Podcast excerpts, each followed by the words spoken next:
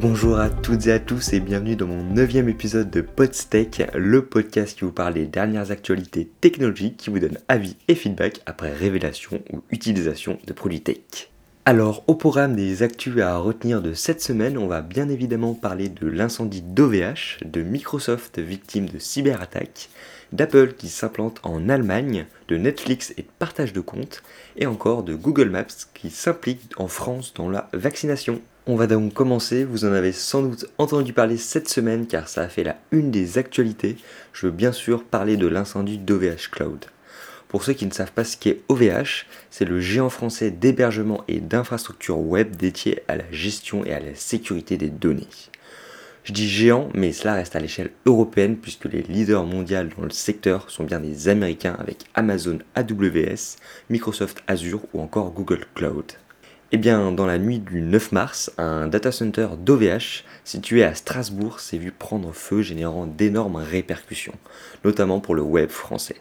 Selon OVH, entre 12 et 16 000 clients se sont vus affectés par cet incendie et environ 460 000 noms de domaines ont été rendus indisponibles.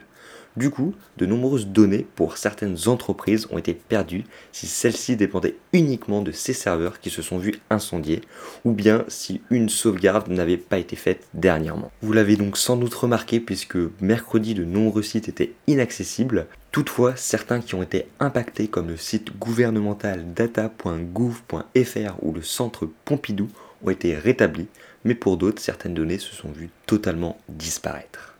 L'origine de cet incendie n'est pas totalement sûre, mais il serait de type accidentel et selon les premières analyses proviendrait d'un onduleur, un dispositif visant à protéger les équipements électroniques comme les surtensions qui auraient été à l'origine de ce feu. D'autant plus que cet incident d'OVH se voit très mal tomber pour la licorne française puisque son directeur général, Octave Klaba, avait annoncé lundi dernier sur Twitter qu'il avait pris sa décision concernant une éventuelle entrée en bourse. On se dit donc affaire à suivre. Je vous propose de rester dans le thème de la donnée, mais cette fois-ci avec une cyberattaque, et oui, encore une de plus. C'est donc Microsoft au travers de sa messagerie Microsoft Exchange où au moins 30 000 organisations aux États-Unis et des centaines de milliers dans le monde utilisant la solution se seraient vu dérober des informations. Ces informations auraient été récoltées au travers des boîtes mail et la possibilité d'installer des logiciels malveillants. Bien que les victimes soient principalement des entreprises américaines telles que les serveurs de plusieurs États, des villes, des services d'incendie et de police, l'autorité bancaire européenne a indiqué en faire partie et a donc décidé de mettre ses systèmes de courrier électronique hors ligne pour limiter les dégâts. L'origine de cette attaque aurait été menée par Afnium, un groupe de pirates informatiques chinois. Bien entendu, Microsoft a corrigé les failles dès leur identification et a invité ses clients à faire les mises à jour nécessaires.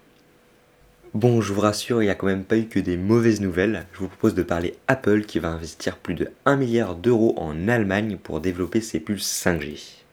L'objectif de cet investissement est double à la fois d'ouvrir le plus grand centre de recherche d'Europe, plus précisément à Munich, sur les semi-conducteurs et les logiciels dédiés à la 5G, mais aussi et surtout de devenir un maximum indépendant de Qualcomm sur les modèles 5G, auxquels tous les iPhones actuels sont dépendants. L'ouverture de ce site est prévue pour 2022 avec un bâtiment de 30 000 m2 fonctionnant uniquement à l'énergie renouvelable, de la même manière que l'Apple Park, le siège d'Apple à Cupertino. Il faut savoir qu'Apple est déjà très bien implanté en Allemagne avec un centre déjà situé près de Munich regroupant 1500 ingénieurs.